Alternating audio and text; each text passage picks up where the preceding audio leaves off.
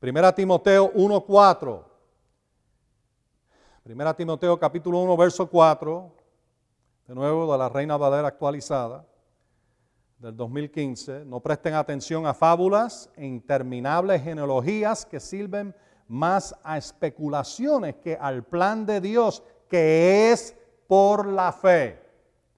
Ok, eso es como, hay varias traducciones que leen así. La, Biblia latinoamericana lee más o menos lo mismo. Eh, la palabra hispanoamericana, eh, y hay una, dos o tres más que, que leen el plan de Dios que es por fe o algo similar. Pero en inglés hay una que se llama The Expanded Bible, que la traducción es la obra, el plan o el propósito redentor de Dios, que es por fe. Otra en inglés es The New English Translation, que dice, y lo estoy traduciendo al español, ¿verdad? El plan redentor, digan todos el plan redentor, que es por fe todo lo que tiene que ver con la redención de Cristo. El plan de Dios para redimirnos a través de Cristo, todo, sin excepción, es por medio de la fe. Todo. Amén. Y, por eso que le estoy dando esa escritura. Y, por eso les he dicho de que aún la salvación, la sanidad, una y otra vez nosotros vimos que la mujer que tocó el, manto de Jesús, Jesús le dijo, tu fe te ha sanado. Amén. Y así hay un montón en los evangelios, más o menos como 10 que yo he encontrado. Y si lees los evangelios creo que lo vas a ver. Y hay otros que, que se sobreentiende, pero no lo dice directamente. Pero por lo menos 10 que te va a decir claramente de que fueron sanados y Jesús le dijo por medio de tu fe. Sanidad es por fe. Una provisión del sacrificio de Jesús. Salvación es por fe. Victoria es por fe. Todo eso es por fe. Sabiduría viene por fe. La palabra te habla del escudo y la coraza de fe. Amén. Primera Pedro capítulo 5 te habla de resistir al diablo firmemente en la fe. ¿Ah? Y así por el estilo. Vivir por fe. Eso lo incluye todo. Vivir por fe.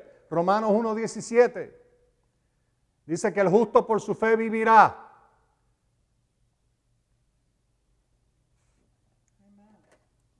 Amén. Bueno, ¿qué nosotros hicimos?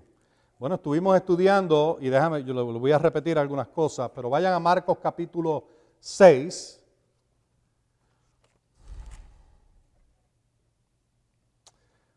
Nosotros vimos Marcos capítulo 5 y 6, ejemplos claros en el ministerio de Jesús de cómo algunos recibieron y otros se fueron sin recibir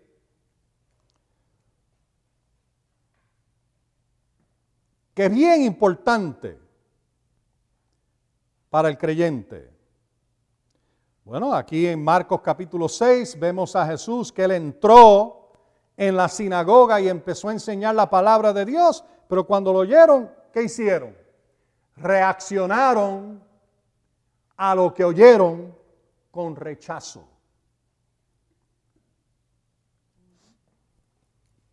rechazaron su ministerio, despreciaron lo que él estaba enseñando. Y aquí en Marcos capítulo 6 y en el verso 2, y cuando llegó el sábado, él comenzó a, enseñar en la sinagoga. Bueno, ¿qué tú crees que él estaba enseñando?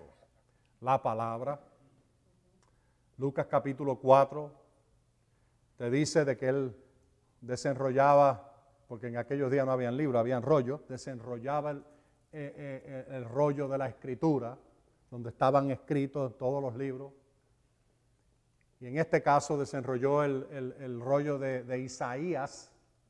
Y empezó a leer de Isaías 61. Estaba ministrando la palabra, eso es lo que le estaba haciendo, eso es lo que le estaba enseñando. Y muchos quedaban atónitos, dice aquí, cuando le oían y decían, ¿de dónde le vienen a este estas cosas? ¿Qué sabiduría, sabiduría es esta que le le ha sido dada? ¿Cuántas obras poderosas son hechas por sus manos? ¿No es este el carpintero, hijo de María y hermano de Jacobo, de José, de Judas y de Simón? ¿No están aquí sus hermanas con nosotros? Se escandalizaban de él. Pero Jesús les decía, no hay profeta sin honor, sino en su propia tierra y entre sus familiares, entre sus familiares y en su casa, y no pudo hacer allí ningún hecho poderoso, sino que sanó a unos pocos enfermos, poniendo sobre ellos las manos, y estaba asombrado a causa de la incredulidad de ellos. Bueno, nosotros vemos un, un contraste bien grande entre lo que pasó aquí y lo que pasó en el libro de Marcos capítulo 5, con la historia de Jairo, como Jairo vino y se postró delante de él y le rogó por su hija. Ven, pon tu mano sobre ella y sanará. ¿Se acuerdan? Y Jairo mostró una actitud de fe. Ahora, ¿cómo lo sabemos? Bueno, cuando viene la mujer del flujo de sangre, ella fue sanada, y entonces vienen de la casa de Jairo y dicen, eh, ¿para qué molestas más al maestro? Tu hija ha muerto. Y Jesús no les hizo caso y le dijo a él, no temas, cree solamente. Y la pregunta que nos tenemos que hacer es inmediatamente, ¿qué fue lo que demostró la fe de Jairo? En otras palabras, siga haciendo lo que estabas haciendo, no lo cambie. ¿Qué él hizo? Vino y mostró humildad. Este era un principal de la sinagoga. Mostró reverencia. Mostró eh, lo aceptó, lo recibió. Le mostró humildad. Ahora, generalmente hablando, tú no oyes de esas cosas como parte de fe. Pero esa es la fe que él tenía cuando se acercó a Jesús. No solamente eso, pidió ayuda. ¿Ah? ¿Eh? E, e, eso es todo parte de fe. Y eso es lo que Jairo mostró, que esta gente aquí en, en Marcos 6 no mostraron. Hicieron todo lo opuesto se pusieron molestos, se enojaron, se ofendieron. ¿Notaron, esa palabra? Aquí lo traduce escandalizaban. En la Biblia de ustedes probablemente dice se ofendieron o algo similar. En realidad, escandalizar es casi una traducción, traducción directa del griego. La palabra en el griego es escandalizo. Escandalizo. Y se escandalizaron. Y lo que esa palabra quiere decir es que lo menospreciaron, lo que oyeron, menospreciaron su ministerio. Bueno, y, nota las cosas que dijeron. Cuatro cosas distintas. Dijeron, oye, ¿de dónde le vienen a este estas cosas? Este es el verso 2. bueno, él andaba por todas partes diciendo que lo que él había recibido lo recibió de Dios. Y en otras palabras, ellos están diciendo, no. Y sigue leyendo y dice, ¿qué sabiduría es esta que le, que le ha sido dada? Bueno, la sabiduría que él tenía la recibió por medio del Espíritu Santo, la palabra de Dios. Él dijo, todo lo que yo digo, es porque oí a mi padre decirlo. Primero, Yo no digo nada a menos que el Padre no me haya dicho que lo diga. ¿Ah?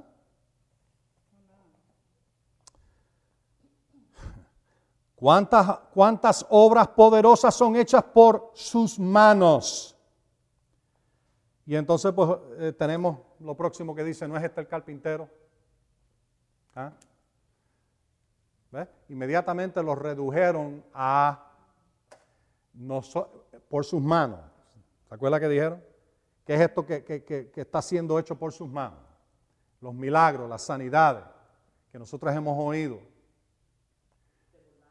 Se estaban burlando y diciendo, pero este es el carpintero, este ya lo hemos visto trabajar con sus manos. Lo hemos visto hacer esto y hacer lo otro con sus manos. ¿Cómo es que, que ahora a través de sus manos algo especial y sobrenatural está pasando? Y ahí fue que se escandalizaron, se ofendieron. Empezaron a pensar menos de él. Cuando debieron de darle honor. Y por eso es que Jesús dijo, no hay profeta sin honor menos en su tierra. Todo lo opuesto a lo que hizo Jairo. Jairo mostró honor, reverencia, respeto y se postró. Esa palabra postrar allí es bien interesante, porque quiere decir eso mismo, se humilló. Y es una palabra que se usaba en aquellos días cuando venía un, rey o alguien de una posición alta y mostrando reverencia y respeto, la persona se encaba delante de, esa persona. Y esa, esa, misma palabra la ves en el libro de, eh, Marcos, aquí mismo, en el capítulo 1 y también en Mateo 8, cuando, por ejemplo, el, el leproso vino y se le acercó y se postró. Señor, si quieres me puedes sanar. Y en vez de Jesús reprenderlo, lo corrigió y le ayudó y lo sanó. Pero el hombre vino humillado. Lo mismo que hizo este, este principal de la sinagoga. Esta es parte de la fe es, imposible tú agradar a Dios en fe si, ¿qué es lo que acabamos de leer allí en, Hebreos capítulo 11 y el verso 6? ¿Ve? No conectamos, lo, lo, dots algunas veces. Y el Señor nos está diciendo claramente de que parte de la fe es buscarlo a Él diligentemente, como dicen algunas traducciones buscarlo. Vamos a leerlo de nuevo. Porque todo esto tiene que ver con honor, respeto, reverencia, humildad. Lo que mostró Jairo, lo que mostró el leproso y lo que mostraron muchos más. El honor que le dieron a la palabra el honor y respeto que le dieron a su ministerio, el honor y respeto que mostraron en su presencia. Mira, aquel hombre, acuérdense de aquel hombre que bajaron por el techo, paralítico, rompieron el tejado, lo, bajaron ahí, como yo le dije antes, probablemente tuvieron que hacer un montón de boquetes para encontrar dónde es que estaba Jesús parado. Y finalmente lo encontraron, lo bajaron ahí. ¿Por qué? ¿Por qué hacerlo? Cuando todos los demás, todos estos fariseos y saduceos y todos esos feos, estaban allí, el poder del Señor estaba presente para sanarlos a todos. Y solamente el que mostró respeto y honor por Jesús, su mensaje y su palabra fue el que fue sanado. ¿Lo vieron? Bueno, y eso mismo con la mujer del flujo de sangre. Ella oyó hablar de Jesús. Tenía este, este, wow, este, eh, este, este varón de Dios tiene algo de Dios que yo necesito. Y vino entre la multitud y vino arrastrándose. Ustedes saben, se lo dije en el domingo pasado. Y tocó el manto. ¿Por qué? Oyó hablar de Jesús y decidió darle honor al mensaje que escuchó. Decidió mostrar respeto a aquel que tenía a aquel que tenía el poder de Dios obrando en su vida. Decidieron todos ellos que hemos estado hablando tomaron acción y decisión basado en el respeto y honor, humildad. Y se movieron en esa dirección. Y el Señor nunca rechaza al humilde. Nunca. La palabra dice, Él resiste a los soberbios, pero da favor y gracia a los humildes. Es fe. Eso es fe. Fe es cuando tú tiras al piso, tú pensar, adiós, pero tú sabes, yo soy fulano de tal y yo tengo esto y yo tengo lo otro y yo soy aquel y soy aquello. Lo tiras al piso y te tiras delante de él. Porque te has dado cuenta que mayor es él que tú. Que Él tiene todo lo que tú necesitas. Y lo busca. Vamos a leerlo de nuevo. Yo creo que ahora vas a pensar un poquito distinto. Esta gente, déjame acordarte antes de irme de ahí de Marco. Allá entre los gadarenos, el hombre que tenía el espíritu inmundo, la legión de demonios, fue liberado fue sanado, fue algo glorioso.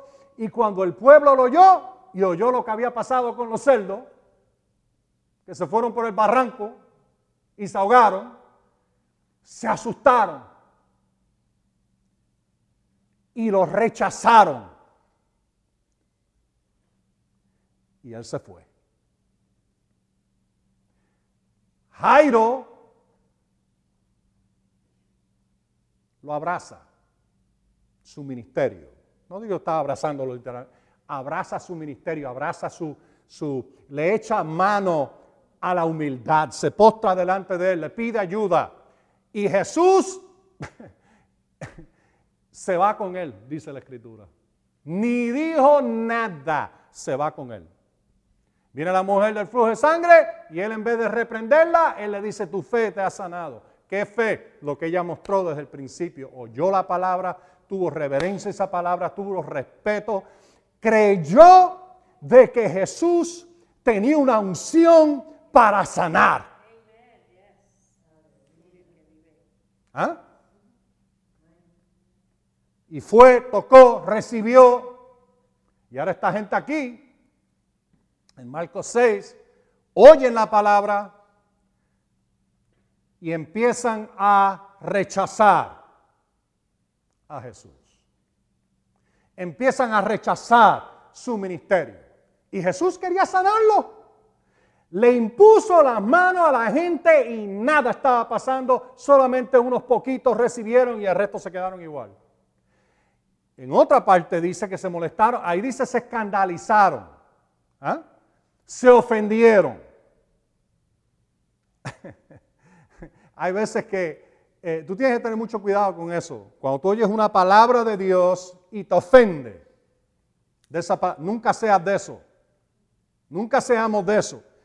Que abracemos la palabra de Dios, nunca nos ofendamos. Especialmente tienes que velar si es algo que por años tú has pensado. Y de momento el Señor te dice algo por medio de su palabra que no está en línea con la forma en que tú has pensado por los últimos 20 años tú rechazas eso, lo rechazas y le echas mano a la verdad. Eso es humildad. ¿Me oyen ustedes? Y yo lo he hecho. Yo lo he hecho de que te lo digo, que el Señor me ha mostrado algo que era totalmente lo opuesto a lo que yo había pensado por 20, 25 años. Y me he tenido que humillar. ¿Ok? Esa es la verdad. Y no es que lo vi en una escritura, lo vi en 20 escrituras. Como no lo había visto antes, no lo sé. Pero ahí estaba todo el tiempo y lo vi y lo vi y lo vi de nuevo y lo vi de nuevo y finalmente tuve que decir, ok, Señor, ok, ok. Ok. Yo dejo esa forma vieja de pensar y de creer y voy a confiar en tu palabra. Darle reverencia, humillarte. Los humildes reciben la gracia. Ahora, óyete eso. Los humildes reciben la gracia. ¿Qué dice Romanos capítulo 5 y el verso 2? Dice que tenemos acceso a la gracia de Dios por medio de la fe. Quiere decir que la humildad es parte de la fe. ¿Están viendo lo que estamos diciendo? ¿Eh? Amén. Ahora, aquí esta gente lo rechazaron, Jesús no pudo hacerlo. Y ahora nota, nota el verso 6. Mateo, Marcos 6, 6. Jesús estaba asombrado a causa de la incredulidad de ellos. ¿Qué incredulidad estaban mostrando? Bueno, no creyeron, no. Más que eso, Jesús habló de honor. No estaban dándole honor a su ministerio, no estaban mostrando respeto por la palabra que él estaba ministrando, no estaban mostrando eh, eh, honor a Dios que lo había llamado y lo había enviado. ¿Me entienden? Por eso es que Jesús dijo, ningún profeta es sin honor menos en su tierra. Porque el honor, si Jesús llamó lo que ellos estaban haciendo incredulidad. Vamos a poner de esta manera, falta de fe, oposición a la fe. Lo que ellos están haciendo era oponerse a lo que es fe que mostró la mujer del flujo de sangre, que mostró Jairo. ¿Ah? Ellos están haciendo aquí exactamente lo mismo que hicieron los, de, los, gadarenos. Los rechazaron. Peligro rechazar a Dios y rechazar su palabra. Mira el libro de Lucas. Gloria a Dios. Lucas capítulo 10. Eh, perdón, sí, 10. Lucas 10. Amén. Ustedes aquí ven a Jesús enviar a 70 en una misión.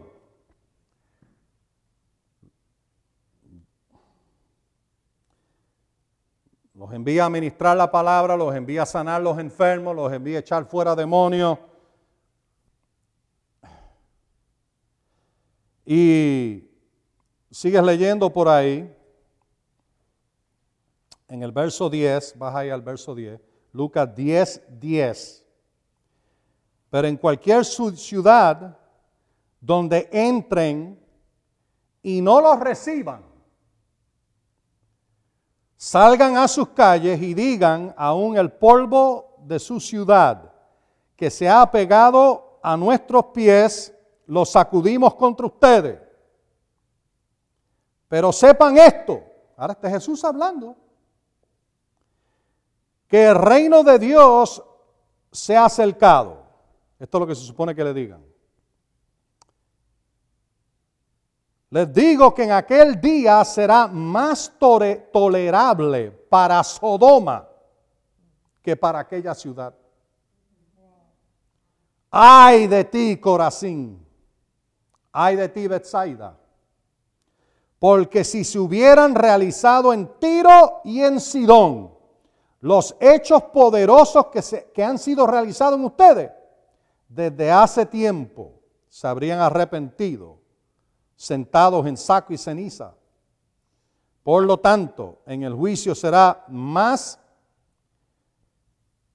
intolerable, eh, será más, perdón, en el juicio será más tolerable para Tiro y Sidón que para ustedes. Y tú, Capernaum, serás exaltada hasta el cielo, hasta el Hades serás hundida. El que los escucha, me escucha a mí. El que los rechaza, me rechaza a mí. Y el que me rechaza, rechaza al que me envió.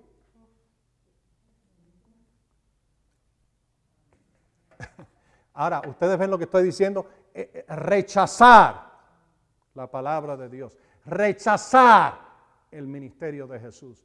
Rechazar al sanador, al libertador. Tiene graves consecuencias.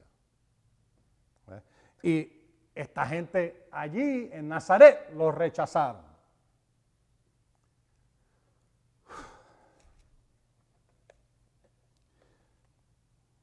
Y hay un montón de escritura que tú puedes leer ahí en eh, Juan capítulo 12. Mírate el libro de Juan capítulo 12.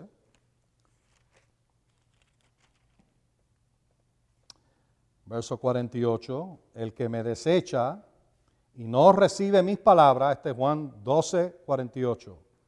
El que me desecha, Jesús hablando, y no recibe mis palabras, tiene quien le juzgue. La palabra que ha hablado lo juzgará en el día final. Y hay un montón de escrituras que podemos ver así. Ahora, miren el libro de Primera Samuel. Quiero acordarte de esta escritura. Si no la tienes marcada en tu Biblia, debes de marcarla.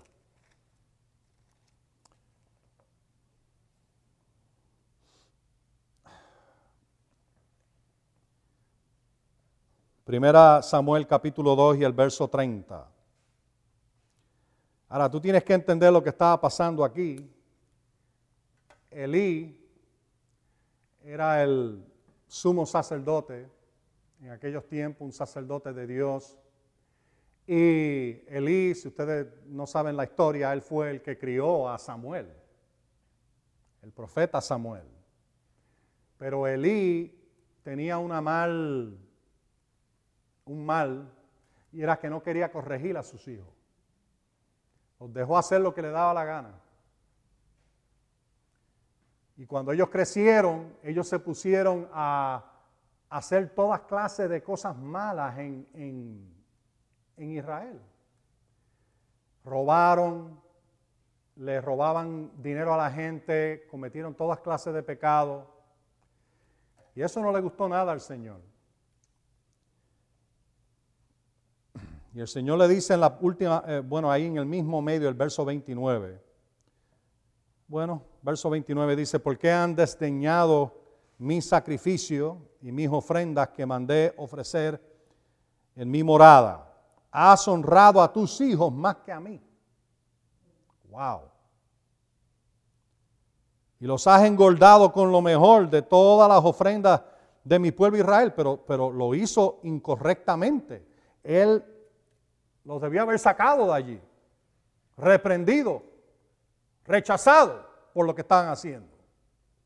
Y no lo hizo. No los corrigió, no les dijo nada. Dejó que hicieran lo que le diera la gana. ¿Mm? Ahora estamos hablando de hijos que todavía estaban trabajando con él en el templo. ¿Tú entiendes? Hay una gran diferencia si hubieran estado por allá en otro país, pues mira, no hay nada que tú puedas hacer. Pero trabajando contigo todos los días, pecando, robando. Y él no les decía nada. Y aquí, en el verso 30, por tanto, dice el Señor Dios de Israel, en verdad yo había dicho que tu casa y la casa de tu padre estarían delante de mí para siempre, pero ahora dice el Señor, de ninguna manera, Oye lo que él dice, yo honraré a los que me honran. Pero los que me desprecian serán tenidos en poco. ¿Qué dice la traducción de ustedes ahí con eso de tenidos en poco? La, última parte de ese verso 30. Lo, ¿ah? Y humillo a los que me desprecian. ¿Y la de ustedes? ¿Tienen otra cosa? Ok, déjame decirte lo que dice el, hebreo original. El hebreo original dice, y los que me desprecian estarán bajo calal. La palabra calal es la palabra maldición. Cuando personas desprecian, bueno, debe de ser obvio, lo acabamos de leer en Lucas, Lucas 10. ¿Qué pasó con Capernaum, Corazín, Bethsaida? Rechazaron su ministerio y él dijo, Capernaum, tú no creas que tú vas a ser exaltado hasta el cielo. No, tú vas a ser hundido hasta el infierno, el Hades. Porque cuando se rechaza al Señor, no hay más nada. Te quedaste sin nada. Y y eso es lo que está diciendo aquí. La persona que, lo desprecia, pues va, va, a estar bajo una maldición. Eh, y a menudo se traduce de esa manera. Es la misma palabra que se usa en Génesis capítulo 12 y el verso 2 cuando está hablando de Abraham. Y dice, yo bendeciré a los que te bendigan y maldeciré a los que te maldigan. ¿Se acuerdan de esa escritura? La misma palabra que se traduce maldición allí, se traduce maldición aquí en 1 Samuel capítulo 2 y el verso 30. Oh, pero eso es Viejo Testamento. Me alegro que estés pensando así. Primera Corintios está en el Nuevo Testamento. ¿Es cierto o no es cierto? algunas veces necesitamos ver las advertencias de Dios en su palabra. Pablo muchas veces dio advertencia y cuando tú oyes a, muchas de las predicaciones que yo he oído en mi vida, como que las advertencias se dejan afuera. Todo el mundo habla de las promesas, pero no te habla de las consecuencias de no cumplir con su palabra. Te habla de las bendiciones, pero no te habla de lo que puede pasar y lo que va a pasar si tú sigues en un camino desobedeciendo a Dios. La maldición. Te hablan de las promesas, pero no te hablan de todo lo que rodea las promesas. ¿Me oyen ustedes? Y es más, eh, es bien interesante. Baja a, Facebook, baja a Twitter, eh, en todas las diferentes personas que tienen eh, cuentas cristianas y entonces se pasan poniendo, y siempre son porciones de verso. Muchas veces ni el verso entero. Leen Hoy el Señor te dará larga vida. Sí, pero dijo 16 versos antes de decirte eso. ¿Ah? Y el Señor bendecirá tu pan y tu agua. Amén. Pero antes de eso te dice, no sirvas a dioses ajenos y sirve solo al Señor. ¿Me entienden? ¿Eh? No, no podemos seguir sacando estas cosas de contexto y pensar que eso está bien. Pero eso pasa bien a menudo, bien a menudo. Yo lo veo, yo lo veo todo el tiempo, en Facebook todo el tiempo. Un versito, una porción de versito, pero no te dicen el verso antes y el verso después. Contexto lo es todo. lo es todo. Amén. Amén. Amén.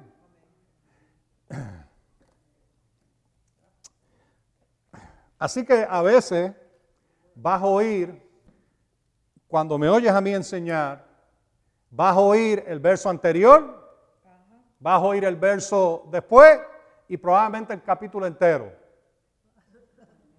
Porque esa es la única forma que no lo sacas de contexto. Tienes que verlo en su, en su contexto original.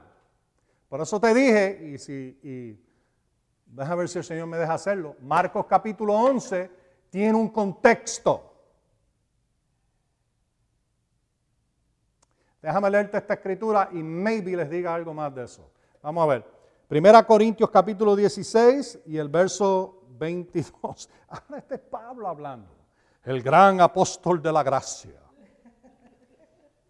¿Ok? Y amén, tú sabes, él predicó la gracia de Dios, pero también la predicó Pedro y, Santiago y todos ellos la predicaron.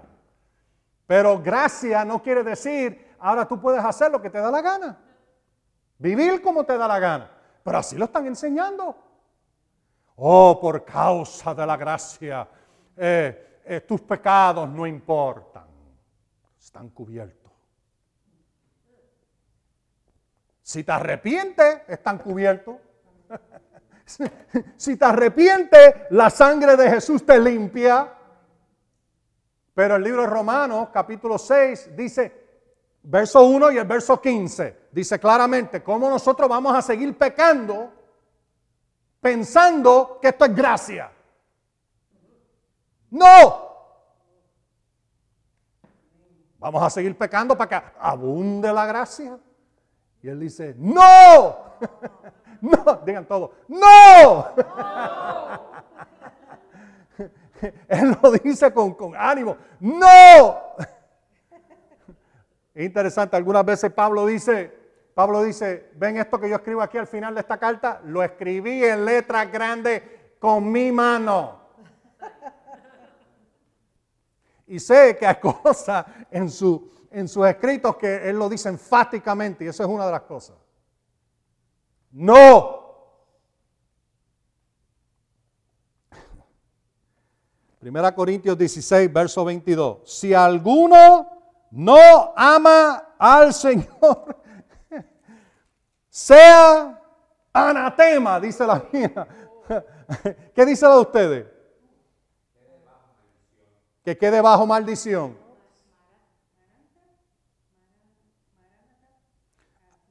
No, no, primero, primero, antes de eso, dice, sea anatema maranata. Ok, eh, eh, ok. Anatema, ella leyó la próxima palabra, eso fue todo. Ok, ah, que Él venga pronto, Maranatá, que, que, Él venga pronto. Pero Él dice, el que no ama al Señor está bajo esta, está bajo, que quede bajo maldición. ¡Wow! Eso es una bofetada en la cara de un montón de ideas que yo he oído entre cristianos.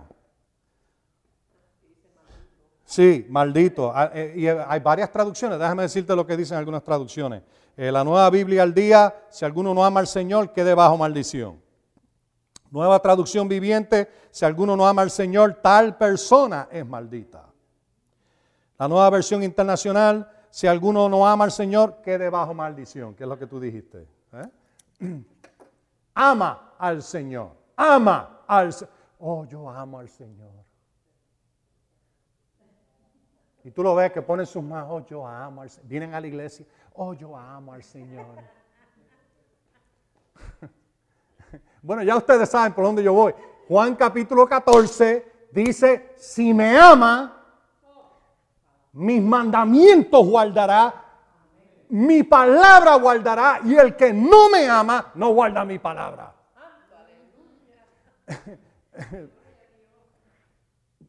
¿Qué te está diciendo entonces este verso?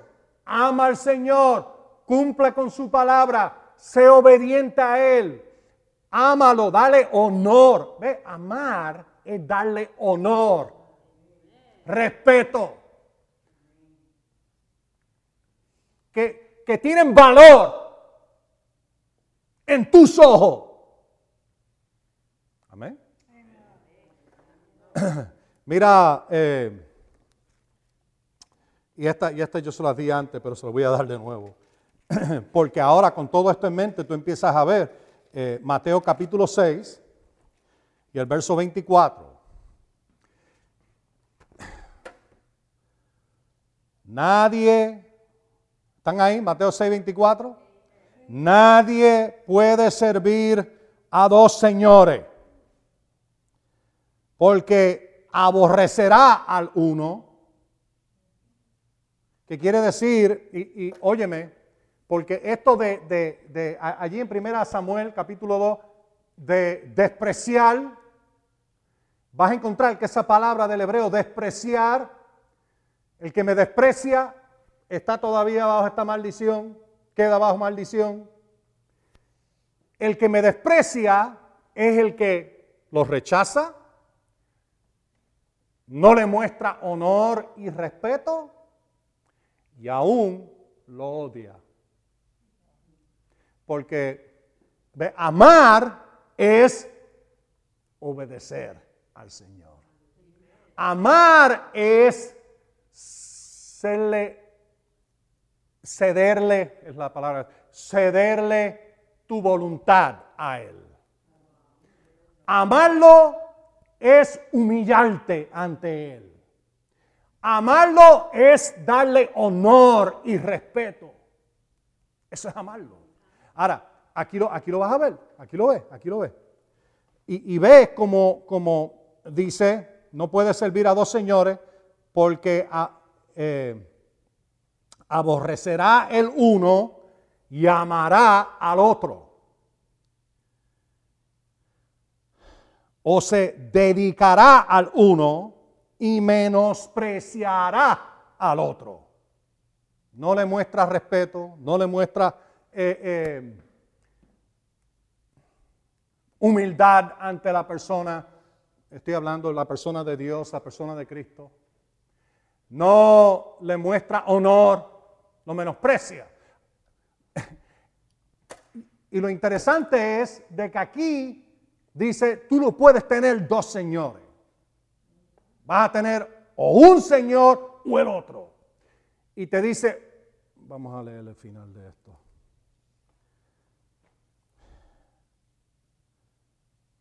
No puedes servir a Dios y a mammon en, el, griego, eh, que algunos lo traducen la riqueza, pero en verdad es una palabra que se usa para el diablo.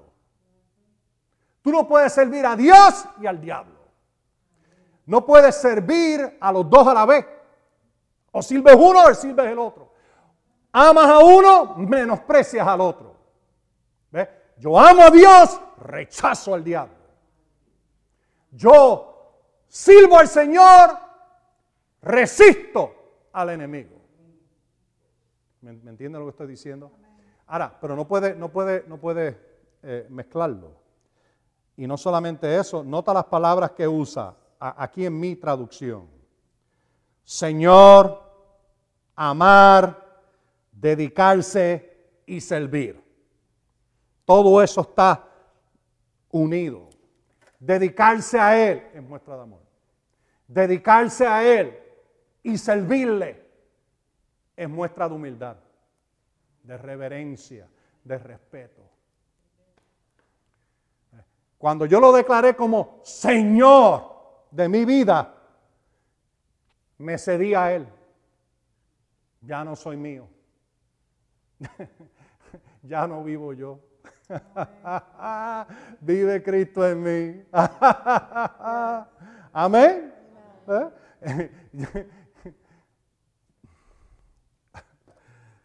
oh, aleluya. Ahora mírate el libro de... Ah, gracias Señor. Y por supuesto hay otras escrituras, ustedes saben, como eh, Mateo 7, 21 creo que es. Mateo 7, 21, que dice, ¿cómo me llaman ustedes Señor, Señor y no hacen lo que yo les digo? ¿Ah? Cuando tú lo declaraste como Señor, tú estabas dedicando tu vida a serle obediente. Eso es lo que estás haciendo. Jesucristo es mi Señor. Por eso es que siempre cuando eh, llevo a personas en una confesión de, de Cristo, de salvación, yo dejo mi vida pasada. Ya no sirvo al diablo. Ahora yo sirvo a Dios y Jesucristo es mi Señor. Cambio de señores. Rechazo a ese otro don. Ahora tengo un nuevo Señor. ¿Ah? ¿Eh? Eh, eh, eso es lo que están haciendo personas. Tú no puedes separar tu salvación de tenerlo a Él como Señor. No puedes separarlo.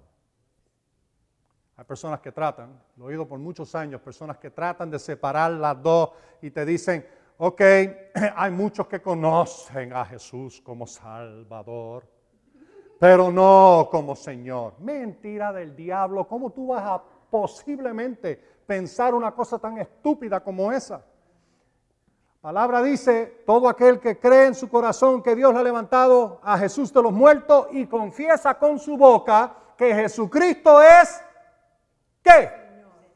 El Señor será salvo. Quiere decir que tú estás dedicado a Él como Señor. En ese momento que te acercaste a Él, tú dejaste tu vida pasada. Eso es lo que quiere decir el bautismo en agua.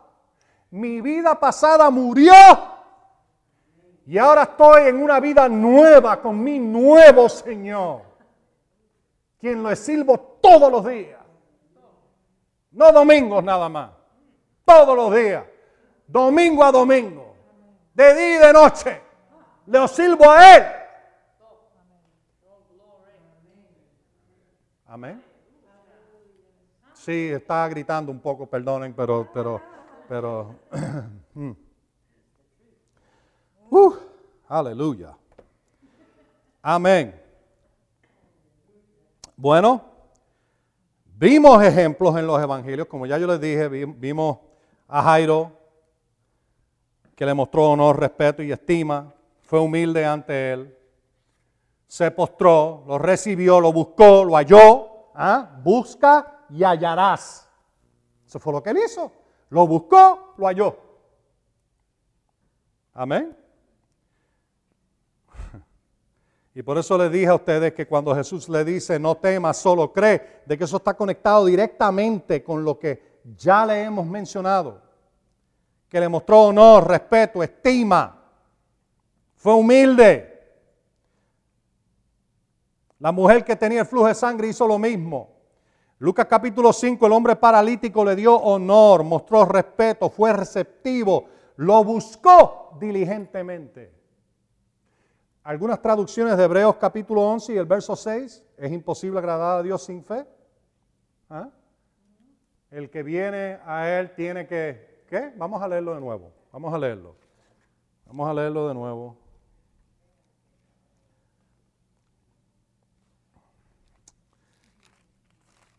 Once seis. Sin fe es imposible. Ve, aquí hay algo imposible. Sin fe es imposible agradar a Dios. Y agradar quiere decir de que deleitar a Dios.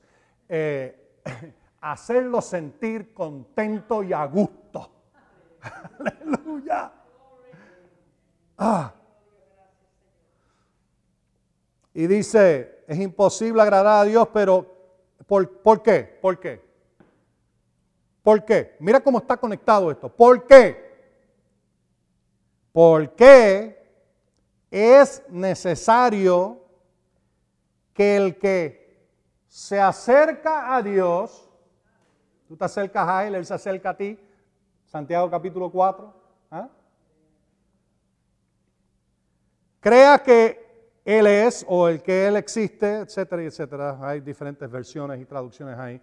Y dice, y que es recompensador o galardonador, dicen algunas versiones, de los que le buscan. Jesús dijo, busca y hallarás. ¿Cuántas escrituras te hablan de buscar al Señor en el texto bíblico? Oh, vamos a, vamos, vamos a estudiarlo. Porque esto es parte de fe. Buscar al Señor. Mientras puede ser hallado. Pasar tiempo con Él. Eso es parte de fe. Buscarlo.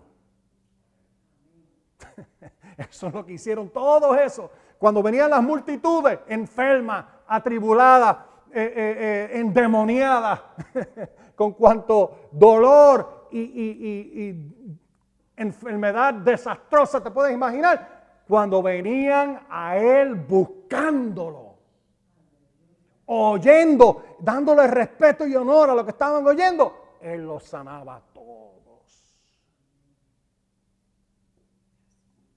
Buscando. Amén. Esa palabra en Marcos capítulo 1, cuando dice que el, el leproso se acercó a Jesús y se postró. Eso de acercarse es la misma palabra que dice, acércate a Dios. Él hizo un movimiento bien claro en dirección a Cristo y se tiró ahí delante de Él y, le pidió ayuda. Eso es parte de fe. ¿Están aquí todos? ¿Eh? Ok. Mateo capítulo 8. Vamos al libro de Mateo capítulo 8.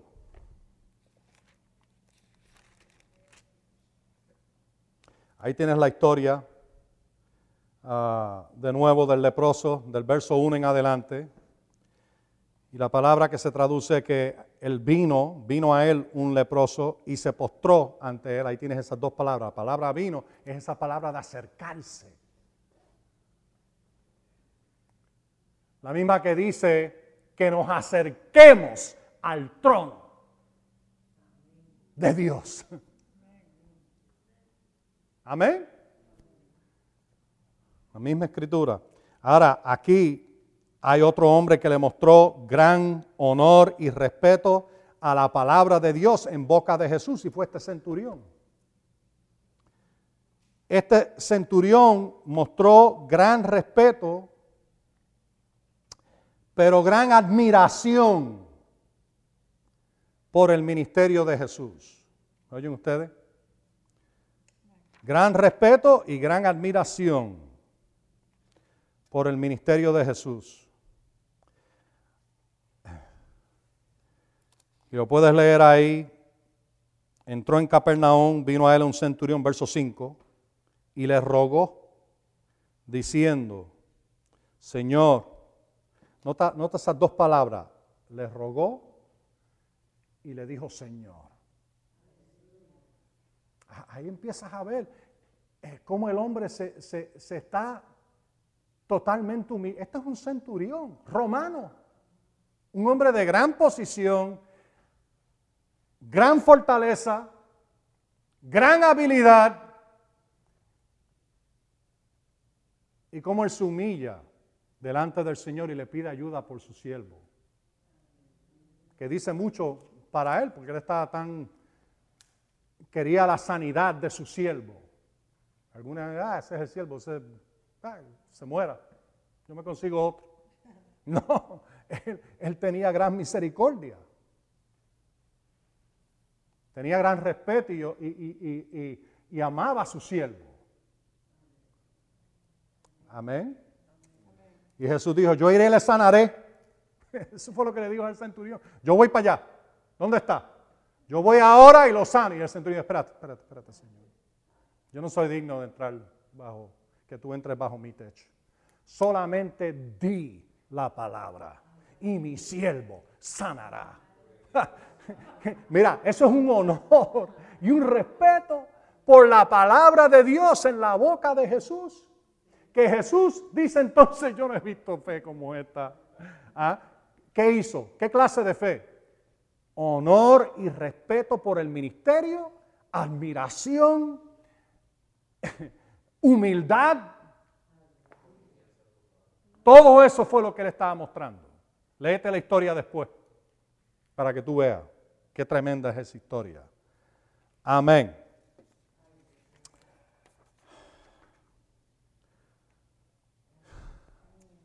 Hay una escritura que yo apunté por aquí. Ah, mírala aquí. Gloria a Dios. mírate esto, mírate esto. Es más, mira, mira de nuevo Mateo 8, ahí el verso 1. Cuando descendió del monte, le siguió mucha gente y aquí vino un leproso, se acercó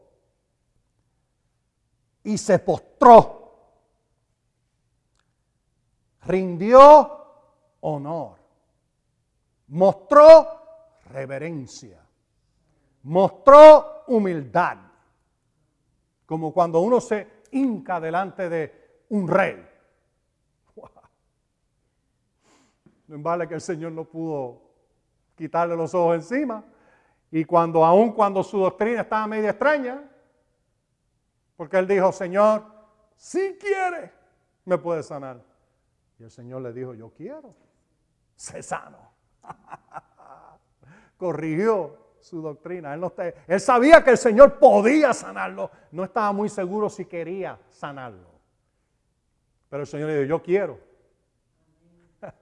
Esa es mi voluntad. Yo quiero sanarte. Amén. Y el hombre fue sanado. Ahora, con eso en mente, mira Juan capítulo 9. Oh, Lord God.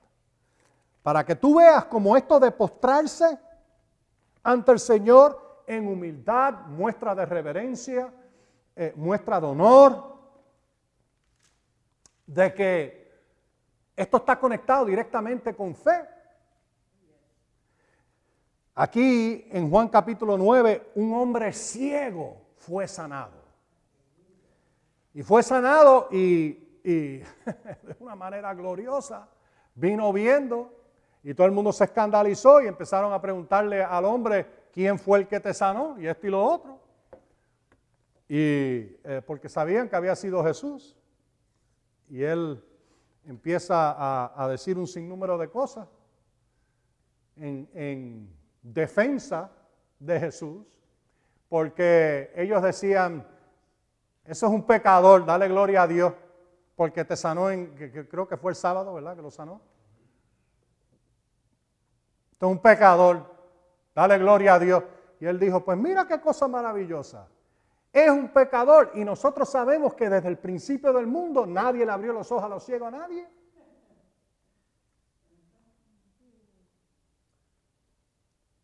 Y sabemos que Dios no oye al pecador.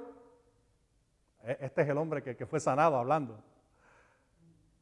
Y ellos se molestaron y dijeron, ah, tú naciste en pecado y nos vas a decir a nosotros algo. Se escandalizaron, se, ofendieron. Y, y el hombre salió y se encontró con Jesús. Óyete esto, en el verso 37, Juan capítulo 9 verso 37. Te di la historia rápida. Ok, eh, espérate. Ok. Ah, y, entonces lo, echaron fuera de la sinagoga, lo, lo, lo eh, excomunicaron, ¿qué se dice? Lo expulsaron, excommunicated, e, eso era Spanglish. Okay. Una traducción directa del inglés al español. Un error. Pero, pero lo expulsaron. A menos que se diga, esa palabra existe, lo excomunicaron. ¿No? ¿Verdad que no existe? Ok, anyway. Lo halló y le dijo, ¿crees tú en el Hijo del Hombre? Óyete, óyete. Y él respondió y dijo, Señor, ¿quién es para que yo crea en él? Jesús le dijo, lo has visto y el que habla contigo es Él. Y dijo, creo Señor, y se postró.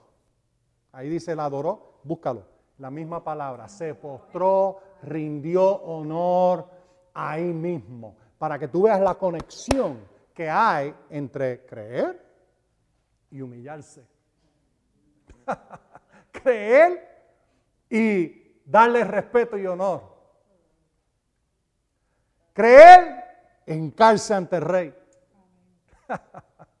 Él es más grande. ¿Ah? Todos los días, antes de yo, ah, siempre, antes de yo venir para, parte de mi oración es esta. Señor, que yo disminuya y que tú aumente. Parte de mi oración. Señor, que tú aumente y que vean a Cristo, no a Dan Rodríguez, que vean a Cristo, que Él aumente. Eso fue lo que Juan el Bautista dijo. Él dijo que, hablando de Jesús, cuando dijeron, ah, Él está bautizando y está haciendo esto y lo otro, y dijeron, Y él dijo, que yo disminuya y que Él aumente. amén, amén. Así debes de pensar. Ya no vivo yo, vive Cristo en mí. Por eso es que Pablo decía cosas como esta que suenan extrañas a nuestros oídos. Yo muero todos los días. Todos ¿Cómo que tú mueres todos los días? Muero a Pablo para que viva Cristo en mí. ¿Ves? Tú tienes que entender la gran eh, mujer de Dios usada por Dios por muchos años con grandes milagros de sanidades y, eh, Catherine Kuhlman, gran mujer de Dios, usada poderosamente por el Señor con milagros y sanidades y muchos vinieron a Cristo a través de su ministerio, muchos fueron bautizados en el Espíritu Santo a través de su ministerio. Y ella, ella se, se paró en el púlpito. Yo me acuerdo, yo me acuerdo oír cuando ella dijo esto, no que estaba en, sino oír la grabación cuando ella lo dijo. Y ella dijo, ella dijo, antes de yo subir a esa plataforma, yo muero mil muertes. Mil muertes. ¿De qué está hablando ella? Ella empezaba a disminuir en su propio pensar, a disminuir y a disminuir hasta que ya no quedaba más nada que Cristo. Y cuando se paraba, la gloria de Dios salía y ministraba. Y personas eran sanadas y liberadas. ¿Por qué? Disminuyendo para que Él aumente. Por eso que Pablo dice, yo muero todos los días. todos los días para que Él viva a través de mí. Es una actitud que uno toma, oh, de reverencia. Tú te hincas delante de Él. Oh Señor, sin ti yo no puedo hacer nada. Nada. Pero todo lo puedo hacer por medio de Cristo Jesús. ¿Entienden lo que está diciendo?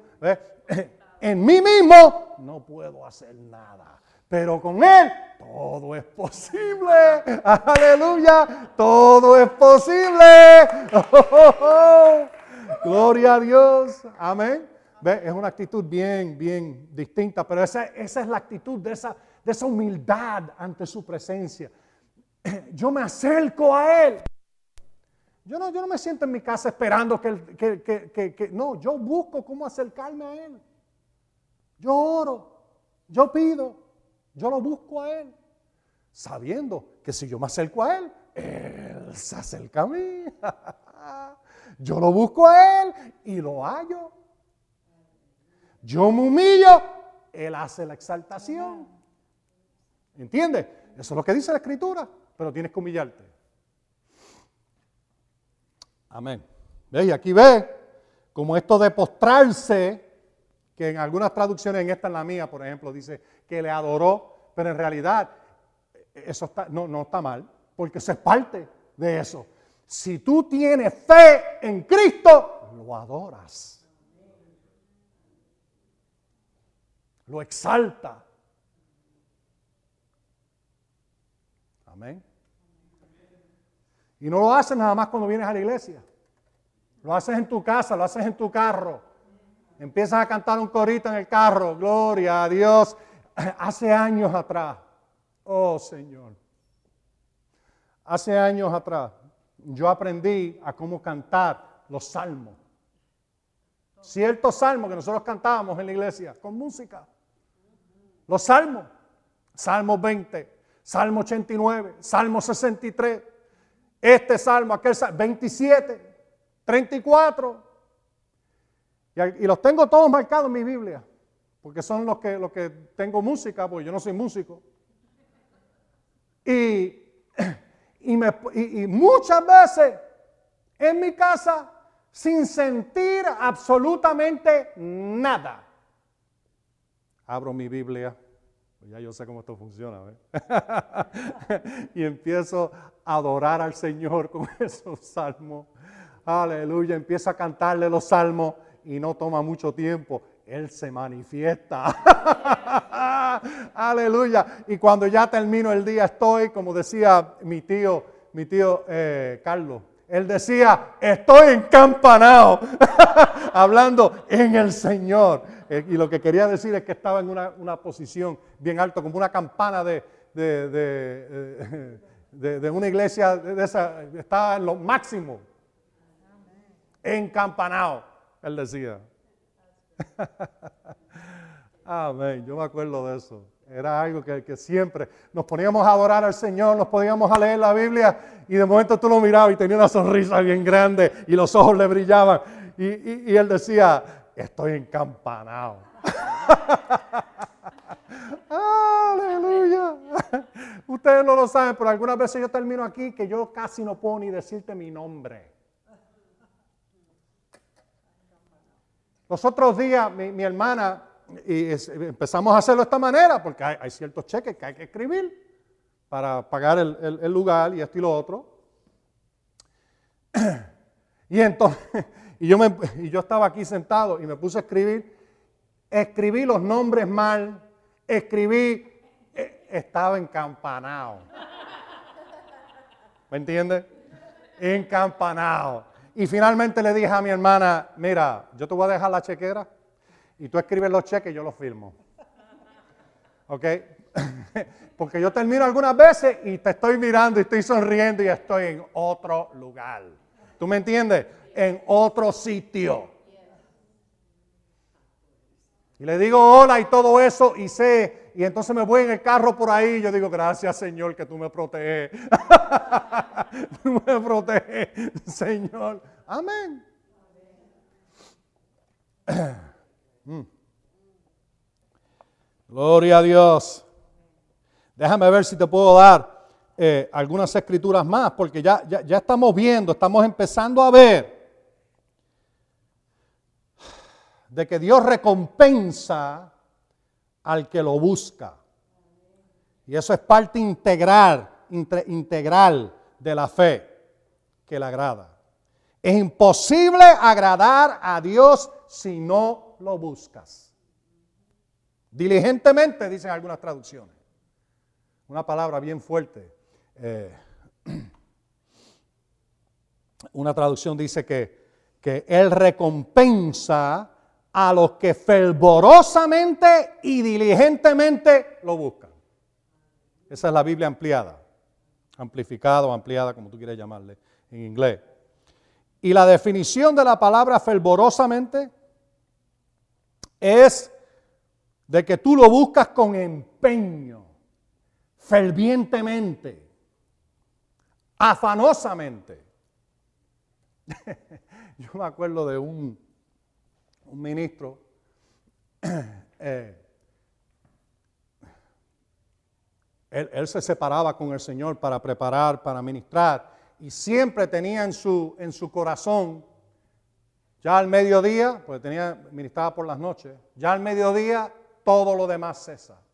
El resto del día, eh, aunque haya pasado los días que fueran, pero ese día que iba a ministrar, al mediodía ya todo lo demás cesa y yo me dedico y no quiero hablar con más nadie que, con el Señor. Y él dijo esto, él dijo, ya a las 11 y 35, a las 11 y 40, me empiezo a preocupar. Me empiezo a afanar. Y ahora tú dices, bueno, pero la escritura dice no te afanes por nada. Bueno, por nada malo. Pero está bien algunas veces afanarse por cosas buenas lo que está, y ahora oye lo que te estoy diciendo, está hablando de las cosas de Dios. Pablo dijo eso mismo. Y usa la misma palabra. Cuando él dice, no te afanes por nada, en otra, en otra parte, él dice, y lo que viene contra mí todos los días, el afán por todas las iglesias. Segunda Corintios 11, lo puedes leer. Así que y es la misma palabra en el griego, es la palabra merimna en el griego. Y él usa la misma palabra porque en una parte él está hablando de las cosas malas. No te afanes por las cosas malas. Pero afanarse por las cosas de Dios, no, no que uno, uno está lleno de temor. Pero eh, eh, el punto es de que él, eh, este, este ministro estaba diciendo, Llegan las 11 y 40, las 11 y 45 y yo estoy afanado. Estoy preocupado y quiero ya terminar la conversación con todo el mundo y me quiero ir para mi cuarto. Porque quiero pasar tiempo con el Señor en preparación. Y a las 12, no importa qué, Él empezaba.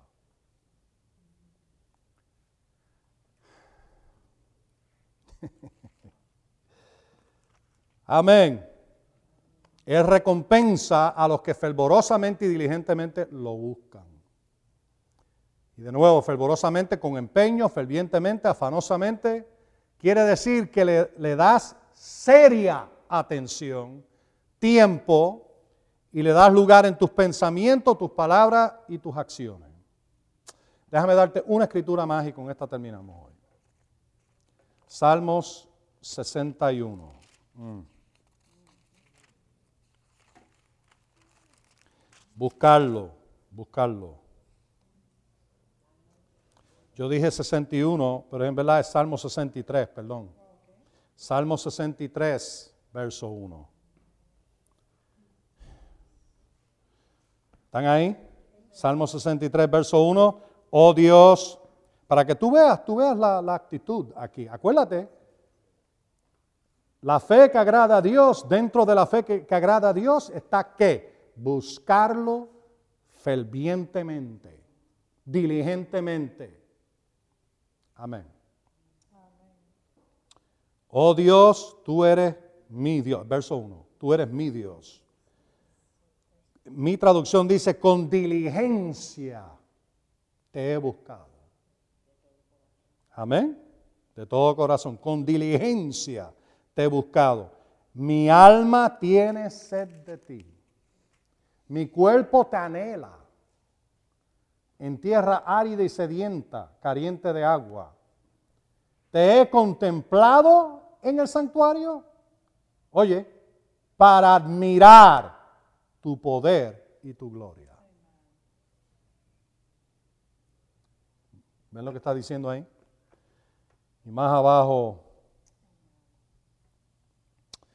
eh, puedes seguir leyendo, el capítulo entero es, bien, es, extraordinario en, este, en, esto que estamos estudiando. Y quiere decir, eh, eh, con diligencia buscarlo, tener, tener sed de Él, anhelarlo, contemplarlo, admirarlo, alabarlo, es más de lo que dice ahí, bendecirlo, acordarse de Él y estar apegado a Él. Es más, lee el verso 6, cuando en mi cama me acuerdo de ti, medito en ti en las vigilias de la noche, porque tú eres mi ayuda. Bajo la sombra de tus alas cantaré de gozo, mi vida está apegada a ti. Tu mano derecha me sostiene. Wow. Así que con diligencia buscarlo, tener sed de Él, anhelarlo, contemplarlo, admirarlo, alabarlo, bendecirlo, acordarse de Él, estar apegado a Él. Tú lo buscas y lo hallas si vienes a Él con humildad. Amén. Y hay otras escrituras que, vamos a ver. Eh, Probablemente la próxima enseñanza vamos a, entrar en esto de buscar al Señor, porque está conectado directamente con fe que agrada a Dios. Y es imposible agradar, agradar, a Dios sin fe, y fe que agrada a Dios está conectada con buscarlo diligentemente. ¿Me oyen? ¿Y cuántas escrituras te hablan de eso? Este, este, es un catálogo de algunas, no todas, pero de algunas de las escrituras que te hablan de ese tema. ¿Eh? De buscarlo a Él. Uh, gloria a Dios. Amén. Vamos a dejarlo ahí. Y ahora